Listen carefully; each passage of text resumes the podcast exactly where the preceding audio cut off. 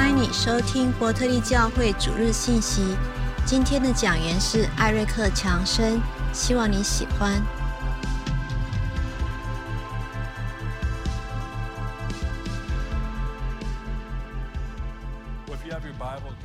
如果你们手上有圣经的话，请打开到哥罗西书。我们今天要花点时间来看哥罗西书。有些时候，我会在我们教会里面一个或是几个地方讲一样的道，然后就觉得非常想要在教会其他地方也讲一次。所以我今天要讲的道，其实几个礼拜天以前就已经讲过了，在侍奉学院也讲过了。我觉得我必须要在这个星期天早上再分享一次。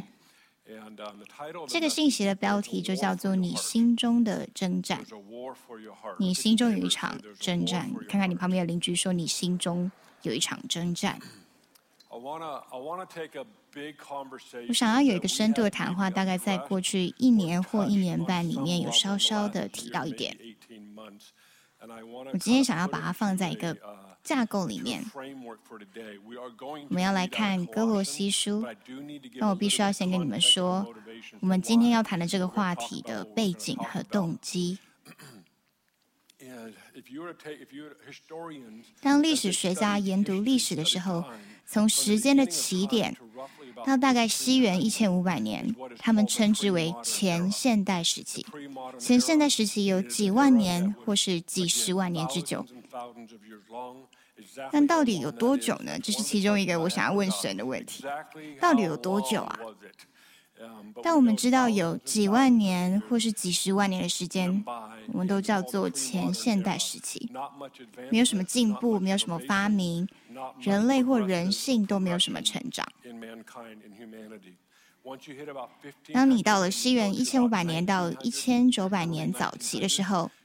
你就进入所谓的现代时期，所以有前现代时期和现代时期。好，大家请要跟着我，我要用圣经告诉你，这对于了解我们现今身处在哪里非常重要。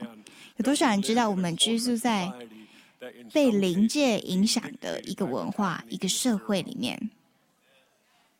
好，只有两个人知道，这就是为什么我们今天早上要讲这个。你们明白有一场战争正在进行中吗？还有四个人知道，没关系，三个、四个，我讲完之后，就在场的九百个人，还有每个在线上观看的人就会知道了。我们有现代时期，大概就是四百年再多一点。现代时期引人入胜的地方，就是像科学、医学。有很多的进步发生在这四百年当中，还有工业革命、专利制度，我们有能力专利一个想法，然后来货币化或是保护、保管这个发展。进化论也是在现代时期跟很多其他东西一起发展出来的。这个世界的导航系统就是在现代时期发展出来的。那个时候就有能力可以制造一个可以绕行地球一圈的地图。顺便说一下，地球是圆的，我确定大家都知道这件事情。地图导航系统是在现代时期发展出来的。今天要谈的主题，更重要的是前现代时期和现代时期上，在思想上或是我觉得是属灵现实的不同。现代时期抛弃了属灵或是神秘的事情，他们抛弃了属灵或神秘的想法，进入了理性的事实。你必须要证明。所以现在，现在现代时期通常的动机或是思考过程，就是你看不见就不要相信。如果你没办法证明，就不要相信。所以在很多方面，我们都只接受理性事实，还有僵硬的科学。有趣的是，对一些有机会旅行，或是你虽然没有太多的机会旅行，但是你有去过一些还没有被西化的发展中国家的时候，你会发现他们更敏锐和容易察觉临界的存在。也许不是正确不正确的问题，那不是重点，但他们更能清楚的感受到临界的存在。世界上有很多国家，他们的灵界就跟物理世界一样真实。但是西方的文明从一千五百年到一千九百年就抛弃了属灵的东西，进入了我称之为比较不属灵的世界。他们相信眼见为凭。不过有趣的是，我们的看法也正在经历一些转变。我们从最近好莱坞近年来作品就可以大概知道，有多少人注意到近十年来，不论是在好莱坞电影。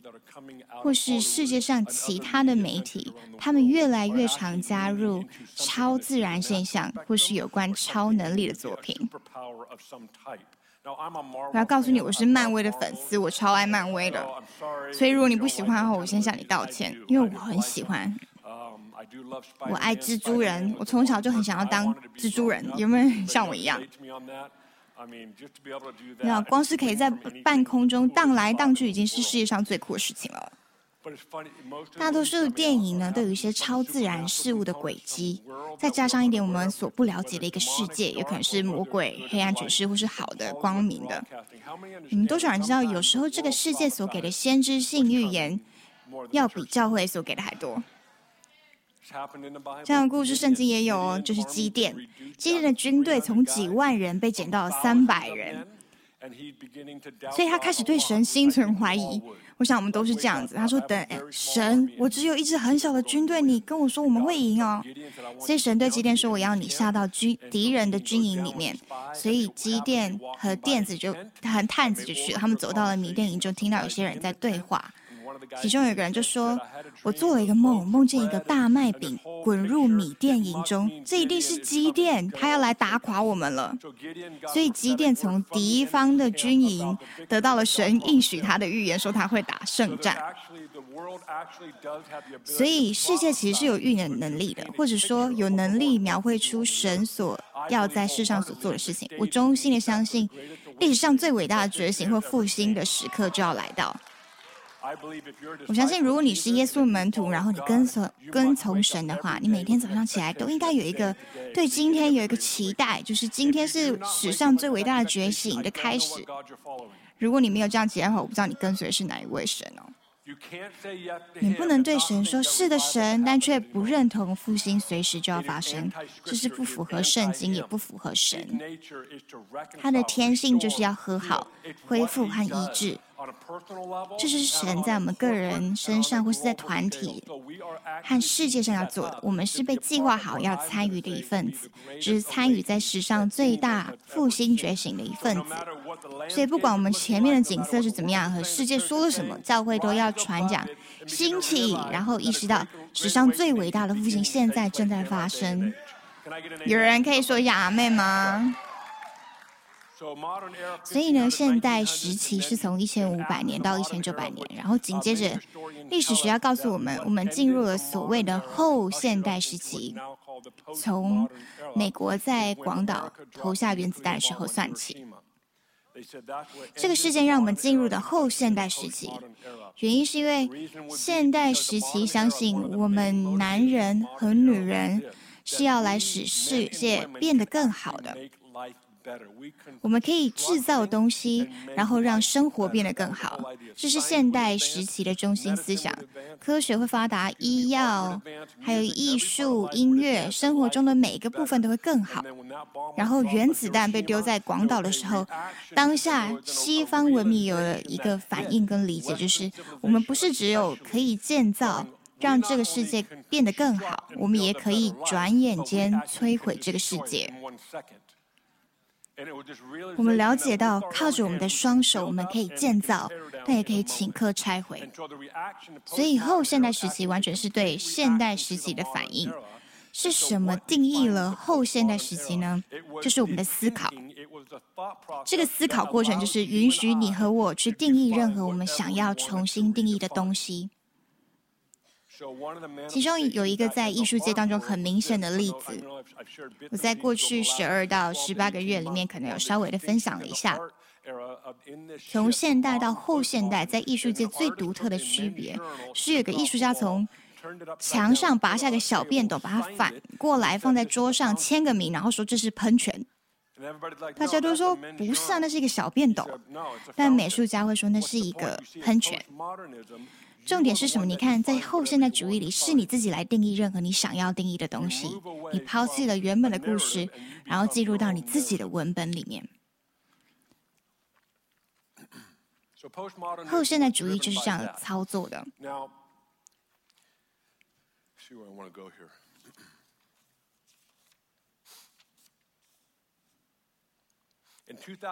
在二零一六年，牛津词典选出了当年的代表字，这个字是“后真相”。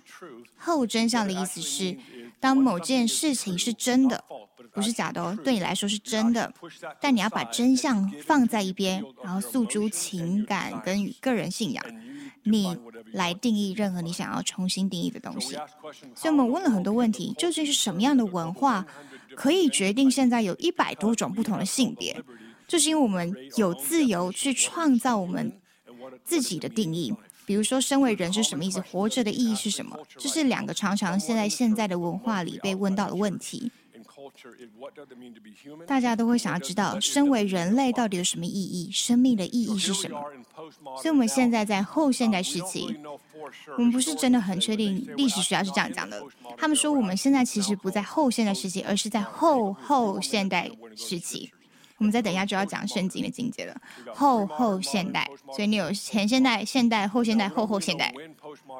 我们也不清楚到底后现代是什么时候结束，但是后后现代独特性就是我们有能力可以创造一个个人能居住的地方。就是为什么虚拟实境所谓的虚拟科技进步这么快，因为我们可以创造个虚拟的世界，每一个人都可以居住在里面，我们不需要居住在真实的世界里。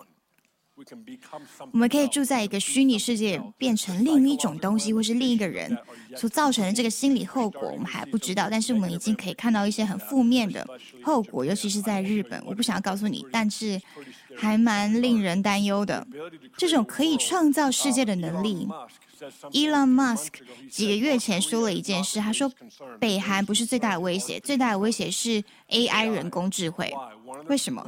其中一个原因是，不管谁创造了人工智慧。谁写了人工智慧的编码？这些人的道德和伦理就会借由人工智慧被表现出来。所以，如果你没有道德、没有伦理，是非常偏颇或是不照规矩，那会怎么样？你会创造出一个没有道德和伦理的人工智慧虚拟世界。我想今年夏天有一个电影就要上映，我每一次要分享就一直忘记电影的名字。但这个电影是关于未来一个反乌托邦的社会，然后每一个人都住在虚拟实境里面，他们创造一个虚拟的世界，每个人都活在里面。讲到人们和真实的世界失去了连接，他们二十四小时都住在虚拟世界里。为什么要跟你们分享这个？因为这个很现实。如果你不让神来定义你。就会变成是我们的人性来为所有的事情下定义。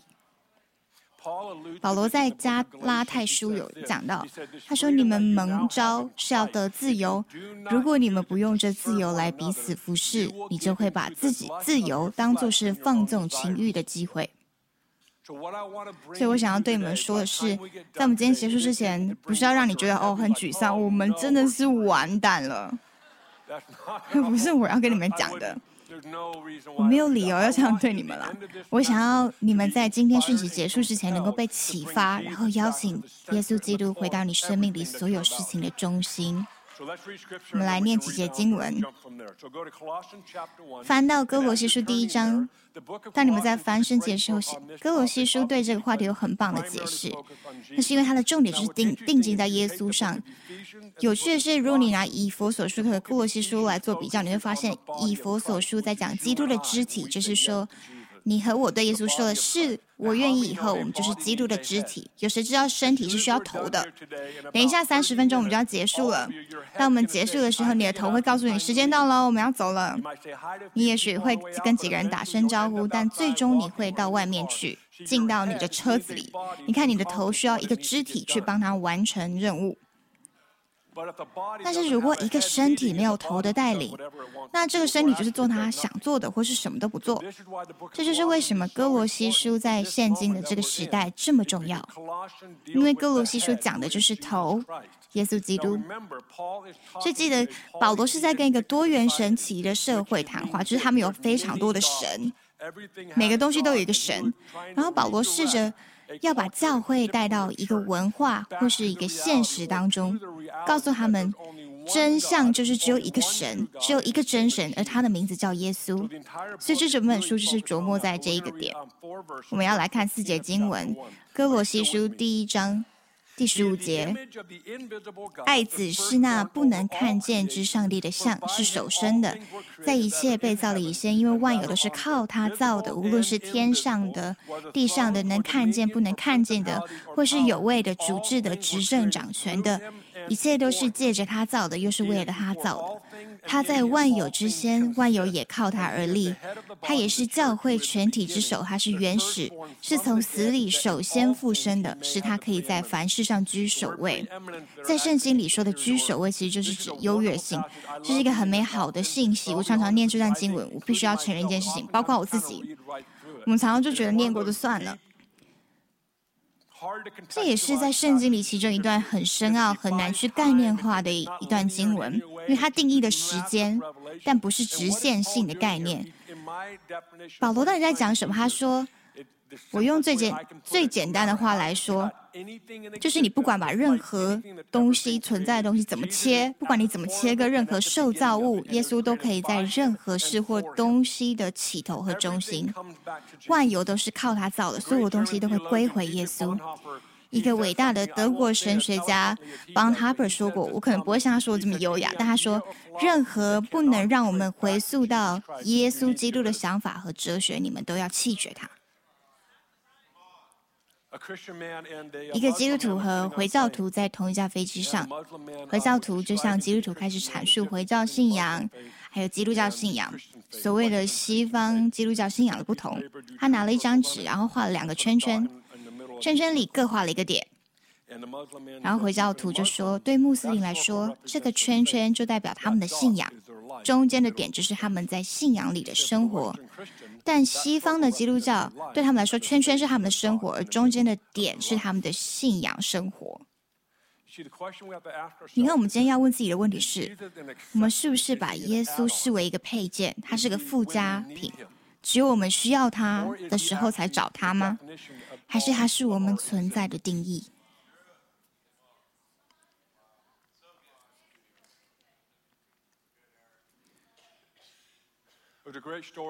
一个很棒的故事是在讲一个很富有的人，他有个儿子。这个富豪他的嗜好之一就是收集艺术品，他自己有一个藏量丰富的艺术画廊，都是很昂贵又很稀有的作品。这个富豪有个儿子，这个儿子每天都会去市中心，他在那边跟一个乞丐变成朋友。一个当地的流浪汉，每天他都会出门去找这个乞丐，然后他们变成非常要好的朋友，真的是变成朋友。就这样过了一段时间，这个流浪汉就发现他的朋友，哎，好几天都没有来找他了。他就开始打听为什么这个朋友没有来，结果他发现他的朋友已经过世了。他非常的难过，因为他亲爱的朋友居然过世了。他想要为这个朋友做点什么，他想要给他朋友的父亲，就是那位富豪一点表示。他找了几张纸，还有蜡笔，他画了富豪儿子的肖像画，就他的朋友的画。他用蜡笔画出儿子的脸。他去到了富豪的家门口，他找到一个仆人，然后跟他说：“这个家的儿子常常来看我，我们变成非常要好的朋友。”我刚刚才得知他过世的消息，我非常非常的难过，所以我用蜡笔画了这家主人儿子的肖像画。可以麻烦你转交给他吗？仆人就说：“我知道，交给我吧。”这个乞丐就离开了。我不知道过了多久，这个仆人就一直想说：“我要怎么把这个画给我的主人？”有一天，主人要离开的时候，他就跑上前来跟他说：“主人，前几天有有一个乞丐过来这里，您的儿子好像跟他是很好的朋友，他每天都会进城去找这个人。后来，这个乞丐发现您儿子过世之后，他画了您儿子的肖像画，想要我交给您。”富豪就回说：“嗯。”然后就离开了。过了一段时间，我不知道多久呢，这位富豪也过世了。他的遗嘱里面说，他要办一个拍卖会，卖掉所有艺术画廊里面的作品。他收藏都是非常稀有的作品。消息传出去之后，所有的专家、收藏稀有作品的人，还有有钱人都从各地过来拍卖会。他们进到这个拍卖竞标呃的房间里面，这个乞丐听说他们在拍卖艺术品，他就想办法找到一套最体面的衣服，偷偷从后面进来找个座位。拍卖人就在讲台上敲了敲木锤，说：“我们要开始竞标了。”大家都坐下，在房间里弥漫着一股兴奋感，因为大家都很期待可以买到超级稀有的作品。他敲了敲木锤，说：“我们要开始了。”他读了一下遗嘱，第一条写着：“第一件拍卖的作品必须是这幅他儿子的蜡笔肖像画。”整个房间就说啊，大家都想要竞标其他的艺术作品，但不是这一幅啊。乞丐刚好就在这个房间里。拍卖人说：“好，我们开始竞标了，请下标。”结果没有人要下标。这个乞丐伸到他的口袋里，掏出几个硬币，要用那些钱下标。他就举起了手。拍卖经纪人说：“好，我们现在有起标价了，有没有人要出更高价？”一阵沉默，他说一次、两次成交。于是乞丐到前面把硬币交给他们，他拿回了那幅他以前画的肖像画。当他正要走出去的时候呢，拍卖人看了遗嘱，然后说第二条是无论是谁，只要买了那幅蜡笔肖像画，就可以得到整个艺术画廊。注意哦，如果你刚好去拍卖会，记得买最烂的一幅画，以免有像以上类似的情况发生。这个美好的故事说明了，当你拥抱了儿子，你会得到全部的东西。记不记得当门徒跑去问耶稣：“我们想见父神。”耶稣说：“你们看见我，就是看见父神。”耶稣是全所有的中心。在西方的基督徒信仰里，好像把耶稣当作是附加上去的。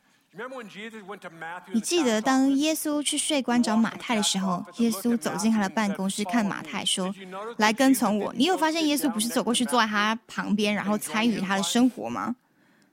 不是，耶稣是离开了那个办公室，因为马太必须要抛下他的生活，跟随耶稣。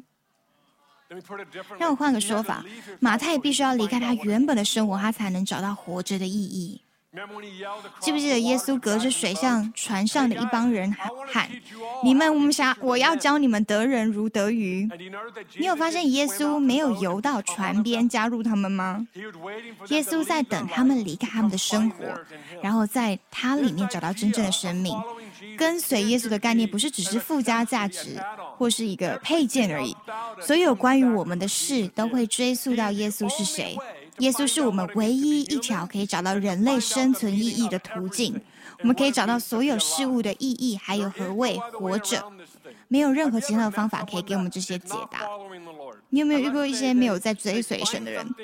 有多少人知道我们都是被创造要来敬拜的？如果不是耶稣来填补我们心中的空位，我们会找其他东西代替。你有没有遇过那些找其他东西代替的人？他们可能是对某种东西上瘾，或是在性上面，或是某段友谊、一份工作、各种各样的事情。当他们找到东西来填补心中的空位，他们第一个反应会是：现在是我人生中最快乐的时刻。有多少人有这种经历？你知道为什么吗？因为他们肉体的欲望被满足了，但没有办法持续太久，很自然的发展到最后的阶段，那些欲望也会告一个段落。他们最后会发现，这些都没办法填补心中的空虚感，这只能给我短期的满足感，但并并不会告诉我身为一个人的意义，还有所有事情的意义。直到你走向耶稣，这位最伟大的调解人，直到你去找耶稣之前，你会一直不停的寻找身为人的意义，还有你活着的目的是什么。这就是保罗所说的：万有都本于耶稣，都归于耶稣。你记不记得当摩西上山的时候，四周打雷、闪电，一片黑暗。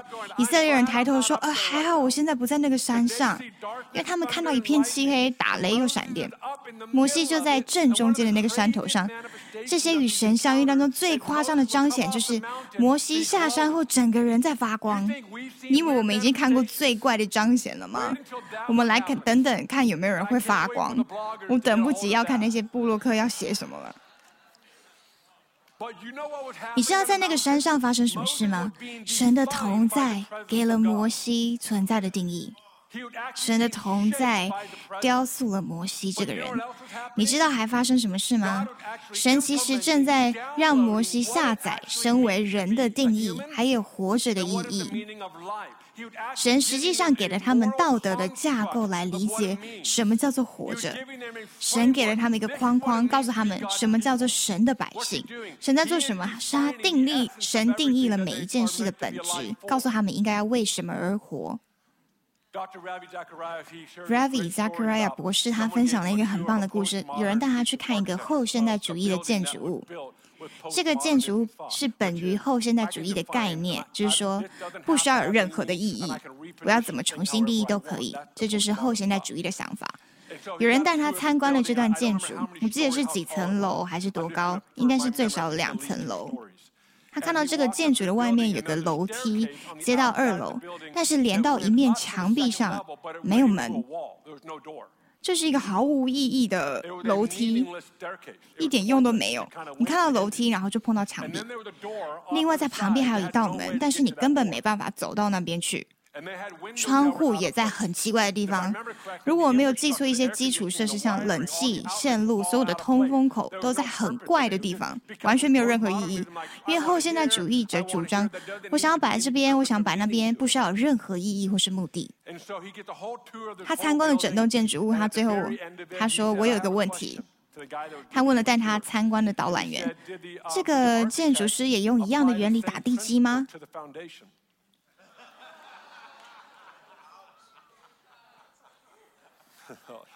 问的太好了，你不能在这种原理上打地基，会倒啊。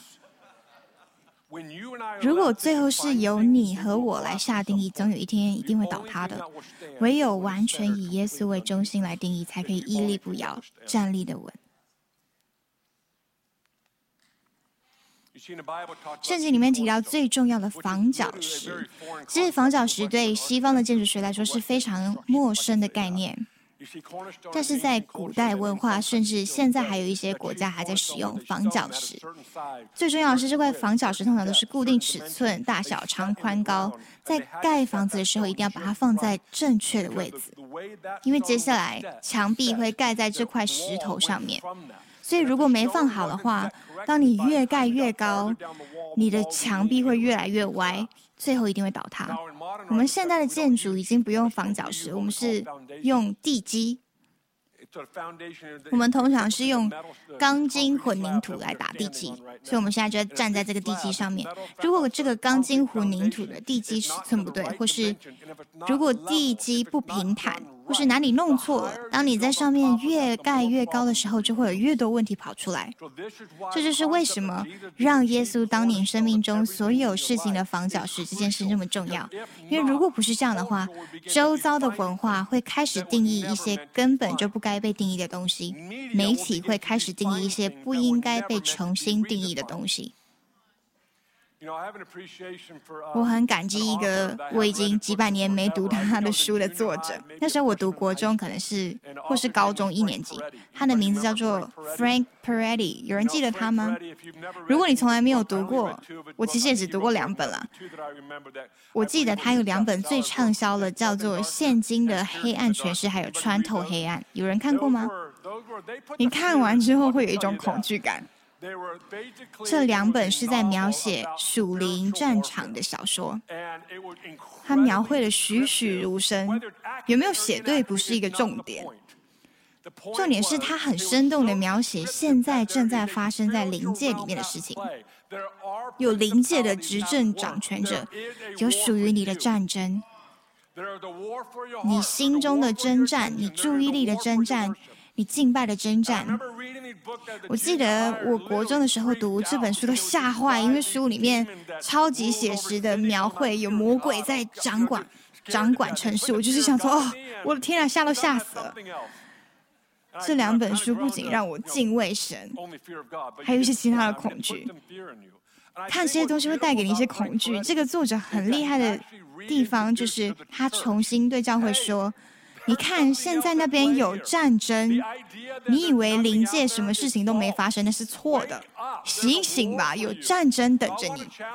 我想要挑战你们，确实有执政掌权。我不是说大家一起来害怕，我是说你要明白，有一场你注意力的战争，你想法的战争，还有你心中的战争。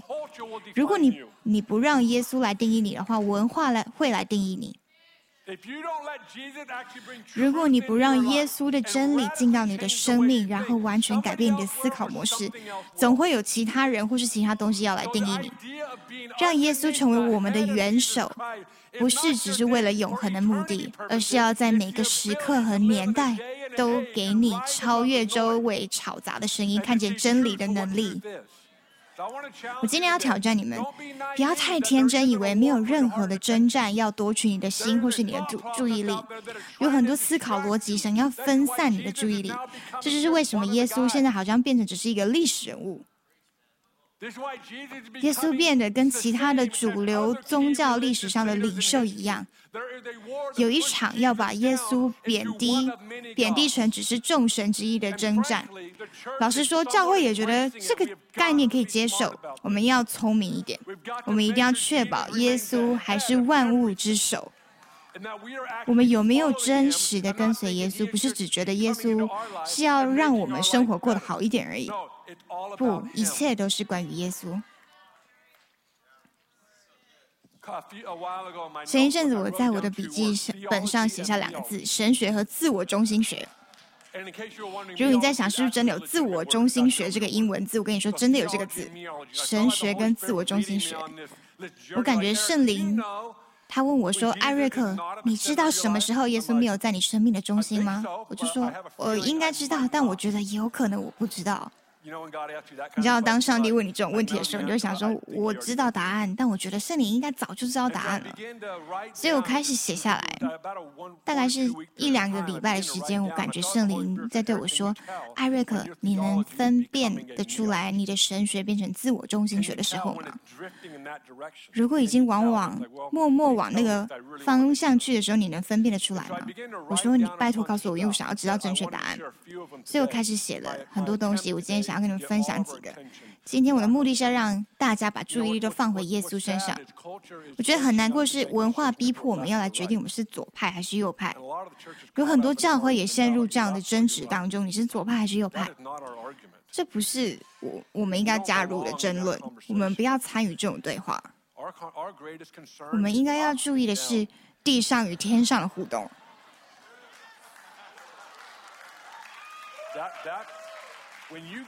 当你抓到这个重点，其他的也都不用担心了。直到一切就绪，抓到重点之前，都不要左右摇摆。那我们怎么知道神学已经渐渐飘向自我中心神了呢？有几个方面。当你只为自己的需要祷告的时候。当你大部分的祷告都是在为自己的需要祷告的时候，圣经也有讲到为自己的需要祷告的人多少知道？圣经很清楚的说，要昼夜呼求，要恒心祈求，敲门寻求就给你们开门，写的很清楚。马太福音第六章，我很喜欢经文里那种紧张的气氛，我们要坦白一点。我也希望圣经里都是一些很轻松的道理，但如果是这样的话，就不需要关系。我们不需要与神有连结，我们就只要有公式，还有律法书照做就好了。每当你读圣经读到比较难理解的地方，都是神在邀请我们跟他建立更深的关系。马太福音第六章，耶稣告诉我们这个很夸张的事情，就是你不要为你的需要祷告。因为父神早就知道你需要什么，但在路加福音十八章，耶稣却说不一样的。如果是不同人讲的话就算了，比如说保罗、摩西说不一样的，可是两边都是耶稣说的。马太福音第六章，他说不要为你的需要祷告，但在路加福音十八章，他说你要昼夜呼求。我们很困惑，说神到底是哪一个？你想我做哪一个？在决定要做哪一个过程当中，我们通常会选择当下比较符合我们现况的经文。我们就会说，没错，就是这样子。我是不知道路加福音十八章要怎么办。我们是一个马太第六章的教会，我们要把整个教会的架构跟生活方式建立在马太福音第六章。我们可能会建立一个文化。我们就在我们的 iPad 或是我们的手机上面播放音乐，我们就整天一直浸泡在神的同在里，就不需要努力。然后有另一个从别的阵营过来的人说：“你们在干嘛？”听成我们是马太福音第六章的教会，我们不为我们的需要祷告，我们就是躺着让神来成就所有的工作。在路加福音第十八章，有个不义的法官还有寡妇的故事。寡妇一直不停的烦这个法官，法官他有个案件想要申冤。耶稣说：“你要昼夜呼求，你要努力追求。”这个另外的教会他们主张，我们就是二十四小时不停止的舞剑跟拿盾牌，还有吹号角。我们会笑那一团躺在那里什么都不做的人。这边的阵营就想说，都是我们在辛苦努力，然后他们躺着拿到所有的好处。我们不是被呼召要活在其中一个阵营而已，我们是被呼呼召要背负张力跟真理。好，到底哪一个才对？有一天你在这边，神对你说：“不要再战斗了，看站着看我怎么做，我会为你赢得这场仗。”你说太棒了，你就站在旁边看神怎么出招，太轻松了。然后隔天又有另外一件事情发生，我们想说：“哎，昨天站在旁边看神做事就好，我今天也要站着看。”突然神很大声对你喊说：“你在干嘛？你为什么没有认真呼求？你说你昨天叫我站着看呢？对，但是我今天要你好好的昼夜呼求啊！你怎么知道你该怎么做？这就是当你和神在关系里的时候，你就知道怎么办。”另一个可以让你知道你升学是否已经飘往自我中心学的方法，就是为了你自己的利益，你想要得到五重只是，还有各种属灵恩赐，这对你的地位有什么帮助？会让你的追随者变多吗？属灵恩赐还有五重执事的主要目的，就是要建立基督的身体，去成就事工，来彰显耶稣。你知道耶稣自由运行了五重指示的位份吗？完美无缺的转换，他可以一次做到五种位份。然后神决定，OK，我决我要给你一个这个一个一个，这个给你，这个给你。他的计划就是，我要你可以五合一。当你们五合一的时候，就会显明我。你们还醒着吗？以佛所书第二章最后几节也说到这个，这边写说，基督耶稣自己为房角石，这个前提是要建造一个房子，就是主的灵可以居住的圣殿。这个想法就是你跟我会合一。当五重执事还有属灵恩赐分散在我们中间，我们合一行动的时候，就会彰显耶稣是谁。还有另外一种方法，可能稍微有点敏感的话题，但是我还是要说。当你的深水已经倾向自我中心学的辨别法，之时你的社交媒体充斥着你的自拍照。好啦，我在说我，就是在说我自己。每次我说这个，大家都会发出尴尬的笑声。上次我讲这个时候，有人告诉我，我刚把我所有的自拍照都删掉了。其实研究社会学的学者说呢，为什么这个世代自拍会多到爆炸？是因为我们失去了人生的意义，所以我们需要重新定义我们自己。我们从长相。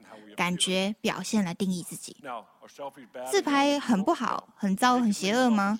不是，你爱拍多少就拍多少，只要确定耶稣是你人生的元首。最后一点，其实还有很多，但我只是拿几个出来讲。当你感觉到有阻力、挫折，或是有人反对你的时候，你就转向内自省，而不是转向神。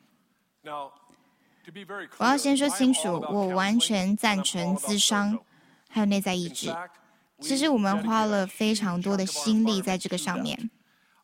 我个人也有一些朋友，让我一直都可以保持在被信赖的状态。我会打给他们，然后他们咨商我，会给我意见。我被这群人包围，就像箴言说，智者会跟很多谋士在一起，所以我百分之百赞成。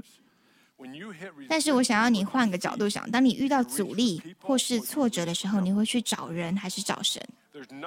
你去找人寻求帮助没有任何问题，但是如果这变成你的反应，我想要挑战你来做一些调整。我第一个就要去找耶稣，真的不太容易，特别是他有时候一个礼拜、一个月都没给我们答案的时候，我已经问神问一个月了，再等一个月啊！神根本不跟我讲话，但反正你不要离开，因为你要让耶稣来定义你，而不是其他的东西，所以你要留在这里。我想要耶稣来定义我的情况，我要耶稣对我的生命说话，而不是其他很多吵杂的声音。基督徒的信仰对耶稣说：“好，我愿意。”最最棒的地方就是一个相遇就会改变一切，一个与神的相遇。我很爱我太太的故事，有些人可能已经听过，有些还没。他那个时候五年级，如果错了再纠正我。我曾经听过你在公开场合说过，我也要想要用你说过的话。在他五年级的时候，他和姐姐决定要去教会，他的家人那个时候都还没有信主，也没有去任何教会，他们决定要去教会。他们去了一个在 Eureka 一间神召会的小小宣教师训练班。你们知道那个是什么吗？就是他们好像神召会版的女童军。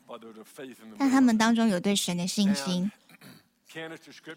我太太 Candice 说，她的心当时很刚硬，是因为她的生长背景和她一直到五年级那个时候的人生有关。他和他的姐姐就一起去了教会的课程。我在上场聚会有看到 Rachel，他的姐姐，他们就说到没有人招待他们，没有人跟他们说话，每个人都带着一样的肩带、包包、洋装，因为他们是小小宣教士，他们有一些行动守则。但没有人跟他们说话，所以他跟他姐姐就坐在那边。到最后情况有点不妙，只是说这个场面的安排就是不会感，就感觉不会有人得救信主。这位带领他们的女士就问他说：“有没有人想要把耶稣接到你心中里的心里的呢？”但是 Candice 反应是：“我为什么不要呢？”五年级的他他就举手了，他说：“在那一瞬间，一切都不一样了，他的心就在瞬间变成了一颗柔软的心。”我们的信心，我们的神，我们的王，可以触摸你一次就改变所有。没有现今的，没有一个现今的宗教给了我们这样的选择。每一个世界上最主要的宗教都是说你能做什么。我们的信仰则是完全关于关于耶稣，他是那位为我们带来意义的那一位，他是告诉你为什么身为人的那一位，他是告诉你生存的意义为何的那一位。